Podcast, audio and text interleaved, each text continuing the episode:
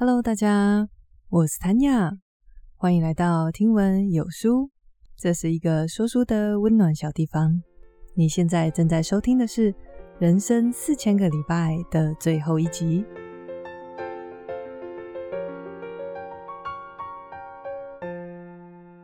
前一阵子啊，有一个听众很可爱，他就写问卷给我回馈，说他喜欢我的声音，因为很温柔，不会吵。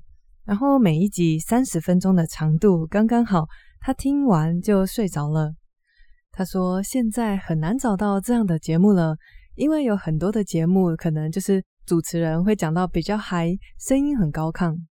最后他说抱歉，听我的节目拿来睡觉好像有点奇怪。我想跟这位听众说，一点都不要觉得抱歉，因为我自己也会这样啊。就像我之前在跟瓦基访谈的那一集里面，我就有跟他分享到，因为啊，我们的工作作息是非常混乱的，有时候就会明明应该要睡觉了，但是躺到床上却怎么样都睡不着。大家应该多少也有经历到过，你躺下去，眼睛闭起来以后，纷乱的思绪就不停地涌现，一下子想起今天同事说了什么。一下子又在为明天的计划做准备。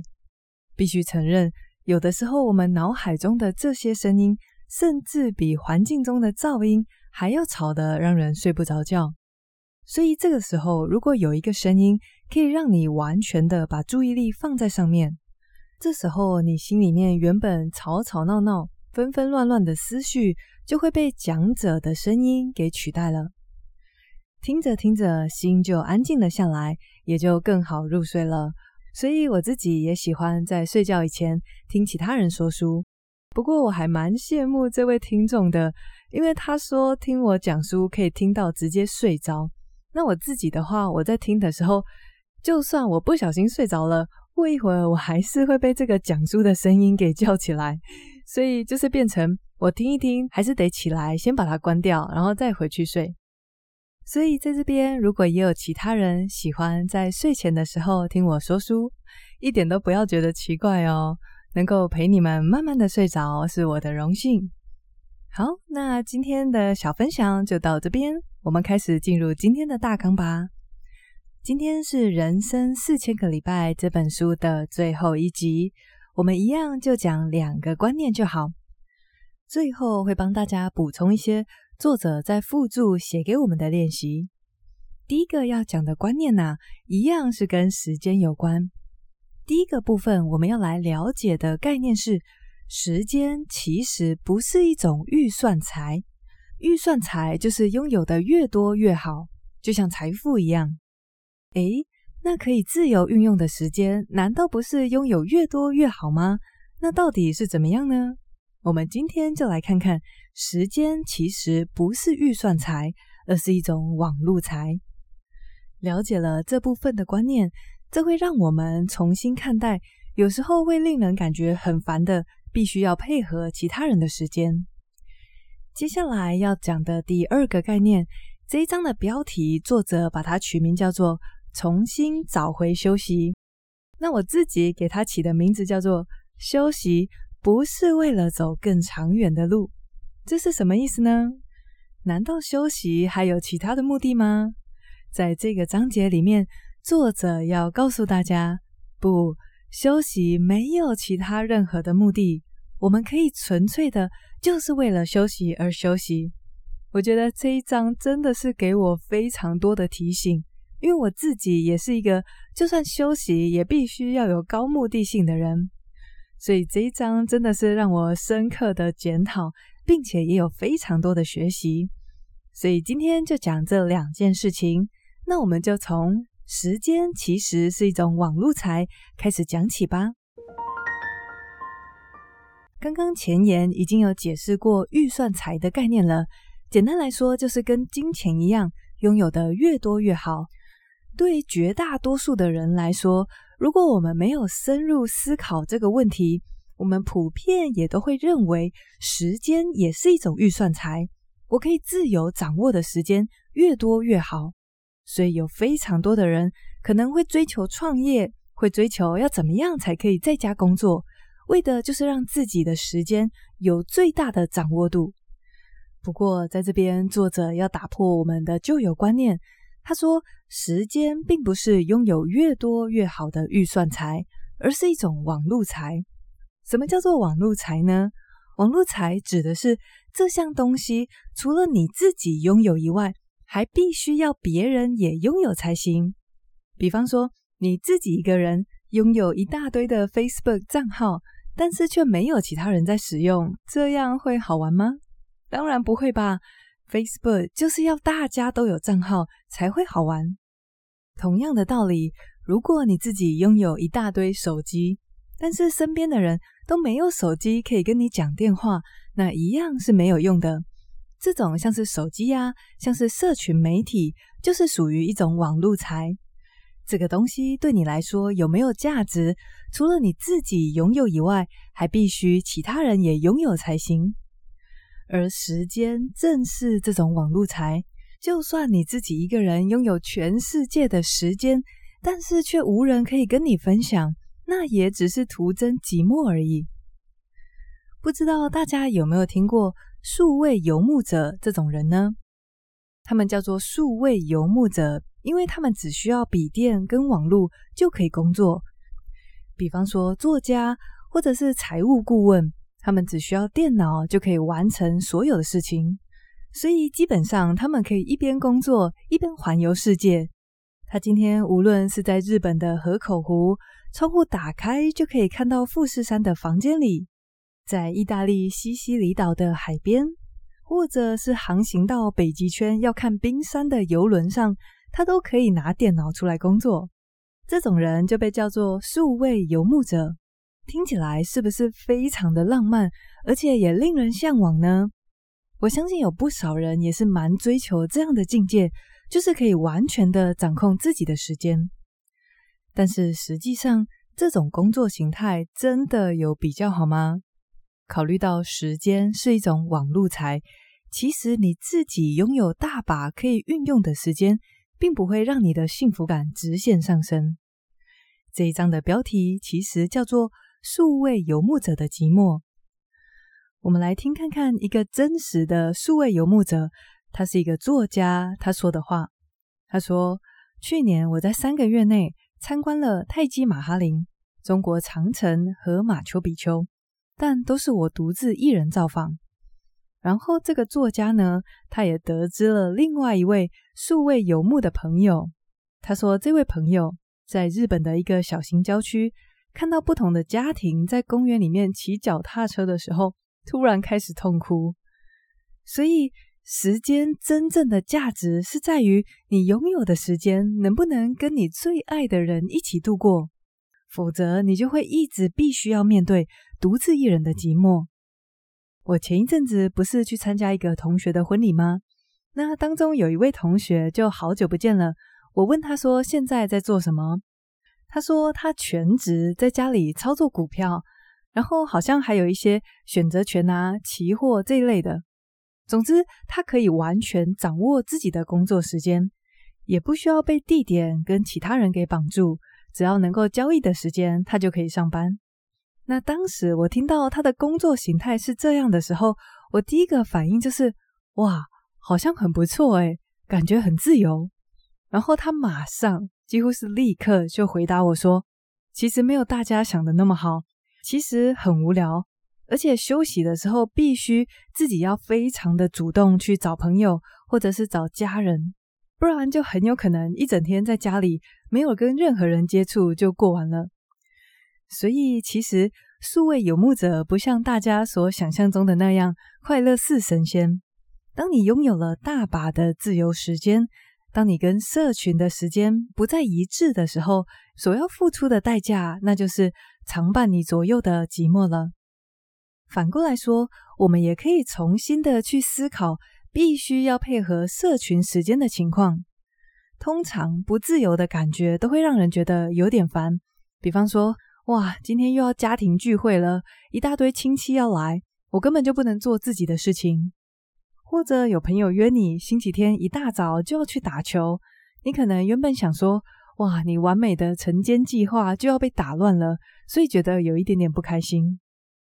不过现在大家已经知道了，时间是一种网路财，你要跟其他人共享一段时间，这个时间才会显得格外有价值。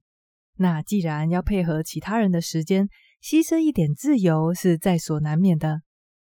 所以下一次，当你为了要配合社群的时间而牺牲掉自己的自由，与其闷闷不乐的想说又没办法做自己要做的事情了，不如想一想数位游牧者所要面对的巨大寂寞，再告诉自己能够配合社群时间真的是太好了。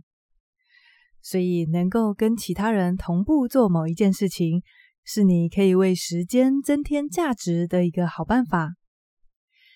接下来，我们来讲今天的第二大重点。这个重点，作者取名叫做“重新找回休息”。我们现代的人啊，几乎无论做什么事情，都抱有很高的目的性。比方说，我念书，我听 Podcast 是为了自我成长。我去健身房是为了让自己更健康，为了让自己的身材看起来更结实。当然，像这个样子，带着明确的目标，带着目的，在做我们手中所做的每一件事情，当然很好，而且甚至是很重要的。不过，一旦你把休息这件事情也视为必须要有目标的时候，那你可能会让自己过得很累。我在《踏实感的练习》那本书里面有讲到，现代的人特别着迷于有生产力这件事。在这里，作者提出了一个非常有意思、让我眼睛一亮的观点。他说：“你知道要怎么判断一个人觉得他自己在做的事情有没有生产力呢？答案是，那要看他现在做的这件事情能不能够帮上未来某个目标的忙。”再说一次哦，要判断一个人觉得自己在做的事情有没有生产力，关键点在于他现在做的这件事有没有帮上未来某个目标的忙。举例来说，我今天花了一个小时在背单字，在看常春藤英文杂志，那我做这件事情可以帮助到我未来考多益的时候会考得更好。那我背单字、读英文就是有生产力的。再举例来说，我今天辛苦工作，甚至下班还兼差，还斜杠做其他的事业。那我所攒下来的每一分钱进到我的账户以后，可以帮到未来退休后的自己过上更好的生活。所以现在赚钱也是非常有生产力的活动。那相较之下，没能够帮上未来某个目标的忙，就是没有生产力的事情了。所以，着迷于生产力的现代人，甚至连休息都不肯放过自己。我们说，休息是为了走更长远的路。甚至有一些人想要推动改革，变成每周休三天。这个主张背后的其中一个理由，就是因为这样，在剩下的工作天里，员工会更有精神，生产力会更高。几乎每个人都被这种高目的性的行为模式给占据了心灵，不需要说别人，我自己其实常常也会这样追求有生产力到一个有点走火入魔的境界。我记得几个月前有一阵子，我对飞行真的是好厌倦哦，我每天下班都在跟我老公说，我想要离职，我明天就要去离职。过了一阵子，我老公看我这样。每天都愁眉苦脸的去上班，然后身心俱疲的回家，他就说：“有没有这么夸张啊？你们公司人这么多，好像也没听你说其他人像你这样啊，每天都不想去上班的。”后来他就帮我分析，他就问我说：“你看公司的姐姐，他们在外站的时候都做什么？”我说：“嗯，大概就是去按摩、吃美食，然后逛街吧。”然后他又问我说：“那你在干嘛？”我说我就在房间录音啊。他说：“你看，你就是都没有在休息啊。人家放假是在休息，而、啊、你放假是开启另外一个事业。你当然去飞行的时候会觉得很累啊。仔细想一想，我还真的是这样诶。休假的时候根本就没有在休假啊。我休假的时候不是在忙 podcast，就是在做家事。啊，不然就是在运动，跟我老公出去打球。我连追剧都限制自己，只能在踩飞轮的时候追，是不是有点夸张了？所以不需要讲别人，我自己就是那个最着迷于生产力、执着于做什么事情都要有目的性的人。在这里，作者就给我一个响亮亮的耳光，他就说：“你休息难道就不能只是为了休息吗？”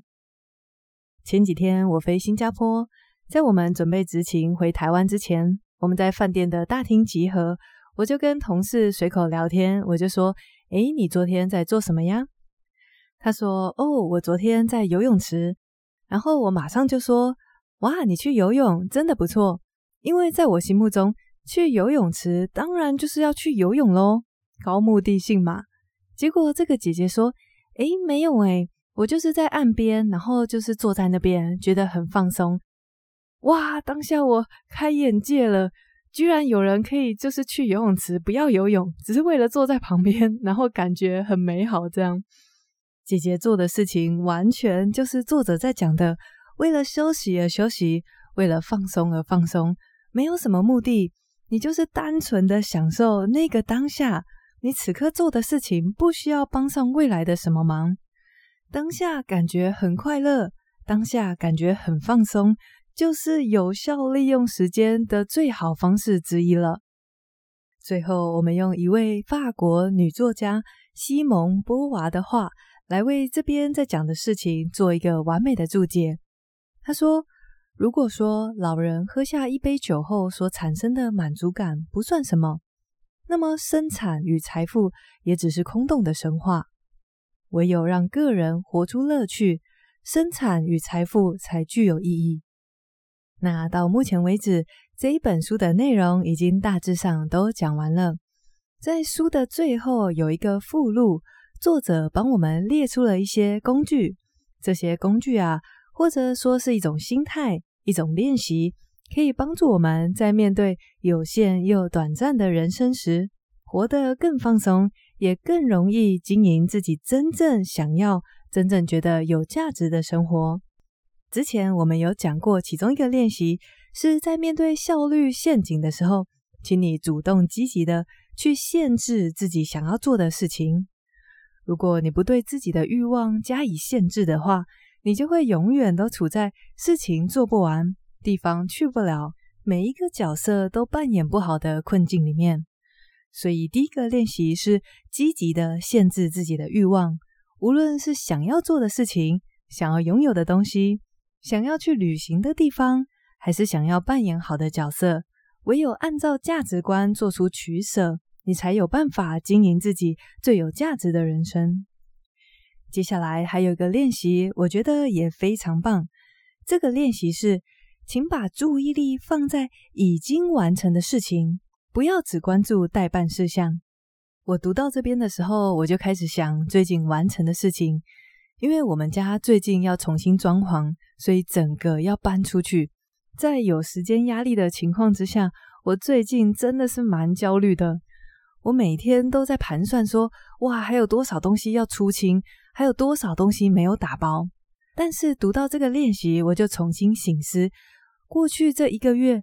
诶，我们清掉了很多东西诶，我已经卖掉了满满一卡登机箱的书，卖掉了两张妈妈以前买的藤椅，还有一大堆哩哩扣扣已经用过的，我就直接用送的，真的是已经清掉很多东西了。当我把注意力从还未完成的事情放在我已经做好的事情上面，哇，这个心情整个就觉得舒坦很多。所以，请大家也可以时不时回首看一看自己已经完成的事情，就算是很小很小的成就，你也可以自己默默的在心里面庆祝。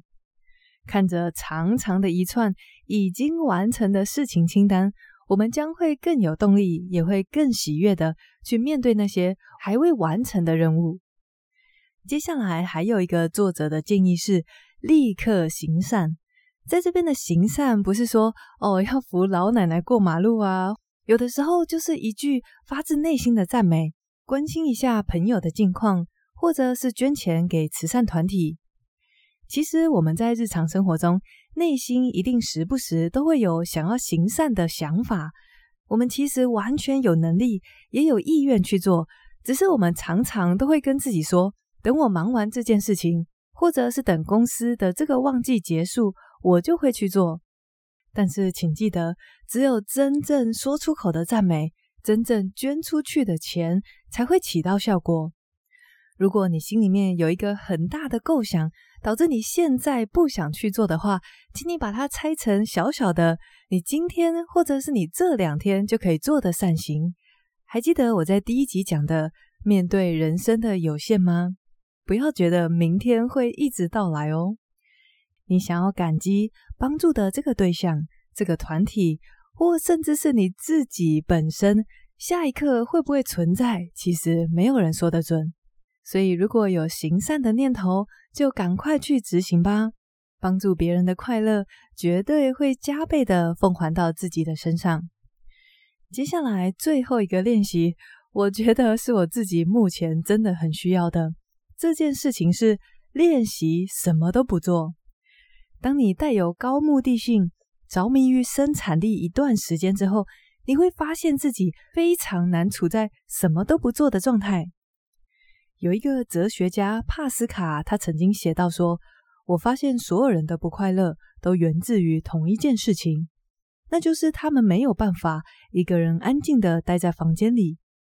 事实上是，当你没有办法接受什么事情都不做的时候，你很有可能会在利用时间上做出更糟糕的决定，因为你没有办法忍受不做事，所以就饥不择食，随便找点事情来做。”为的就是让自己感觉好一点，所以好吗？跟我一起练习这一点，我真的是要加油诶！练习一下，什么事情都不要做，为了休息而休息。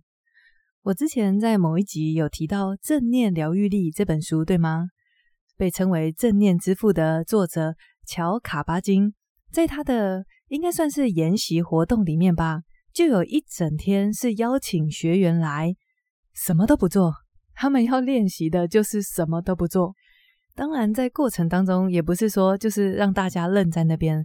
他们可能会带一些简单的瑜伽姿势啊，或者是要大家把意识放在身体的各个部位做身体扫描。在这一整天的活动里面，跟我们平常的生活比较起来，真的是你不会完成任何的事情，你只是在这个过程当中保持觉察。体验到你的存在即是美好，不需要完成任何事情来证明自己的价值。所以帮大家选出来的最后一个练习，那就是练习什么事都不要做。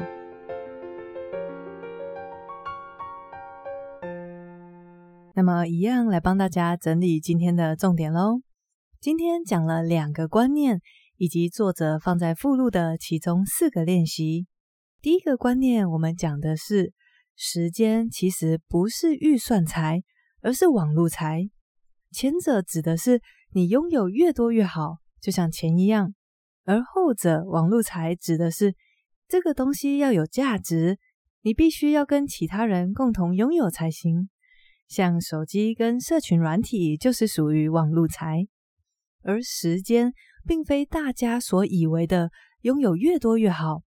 时间要有价值，你必须要跟你所爱的人一起度过，才能够为你带来幸福。在这个部分，我们提到了一种人，现代会把他们称作为数位游牧者，因为他们啊，只要一个笔电，在世界各地都可以工作。不过，因为可运用的时间其实是网路财，他们虽然拥有非常高度的自由，却必须经常面对。寂寞的这个代价，在这里点出来的一个观念是，我们可以反过来想：当我们偶尔为了要配合社群的时间而牺牲掉自己的自由，觉得很烦的时候，你可以试着跟自己说，可以配合自己所爱的人的时间，真的是太好了，因为这样会大大的增加你拥有的时间的价值。接下来讲的下一个重点叫做重新找回休息。这个部分呢，是在讲说，因为我们现代人非常着迷于生产力，做什么事情都要有明确的目的，所以变成说，我们让休息不再只是休息，而是好像休息是为了我礼拜一会更有活力，休息是为了让我的工作更有生产力。不不不，作者说不是这样，请你让休息就只是休息。我们不需要做任何事，都为的是要帮助到未来某个目标的忙。你可以帮助现在的自己一个忙吗？那就是好好的休息。就像我在新加坡遇到的那个同事，他去游泳池，没有要游泳，也没有要做什么，他就是单单的坐在游泳池旁边，可能看着里面的人在运动，看着小孩在里面戏水，觉得很放松，觉得很美好。这样就够了，所以请跟我一起学习，让休息就只是休息。最后讲完这两个重点，为大家补充的是，作者给我们带来的面对有限人生的工具，他们分别是：请你主动积极的限制自己的欲望，限制自己想要做的事情，限制自己想要去的地方，或者是想要扮演好的角色。不然，欲望无限膨胀的话，我们只会无限的感到焦虑而已哦。下一个练习是，请你试着去关注已经完成的事情，而不是总是把注意力放在待办事项。像我光是想起最近已经清掉家里面好多的杂物，瞬间就觉得很放松。这一招真的超有效的，大家不妨时不时就可以想一下，你已经完成的很多很美好。很棒的事情。下一个练习是即刻行善。我们常常都有行善的意愿跟想法，只是有的时候并不是那么有动力，立刻就去做。但是唯有真正捐出去的钱，才会起到功效。唯有真正说出口的赞美，才能够点亮人心。所以，与其计划一个好大好大的行善目标，不知道哪天会去执行。不如把它拆成小小的，今天就去做吧。要记得，人生也许比你想象中的还要短暂哦。趁我们还有机会、也有意愿、也有能力的时候，为其他人付出。最后一个练习叫做什么都不做。要记得，有个作家说，人们之所以不快乐，就是因为我们没有办法安安静静的自己待在房间里。你可以在每一天里都给自己规划一个短短的什么都不做的时间。你可以观察呼吸，可以做一些简单的瑜伽姿势来放松身体。那每两三个礼拜，也可以为自己安排一整天什么都不做，练习把心安定下来。我们没有一定要做什么，也没有一定要财富自由，或者是环游世界才能够感到幸福。要记得。单单只是存在就已经非常的美好，而且是不可思议的。希望大家喜欢这一本《人生四千个礼拜》，为我们带来很多非常有趣，甚至是颠覆性的观点。如果你也喜欢我的介绍的话，别忘了在你使用的平台给听闻有书一个五星好评哦。谢谢你跟我一起学习，我是 Tanya，那我们下次见喽，拜拜。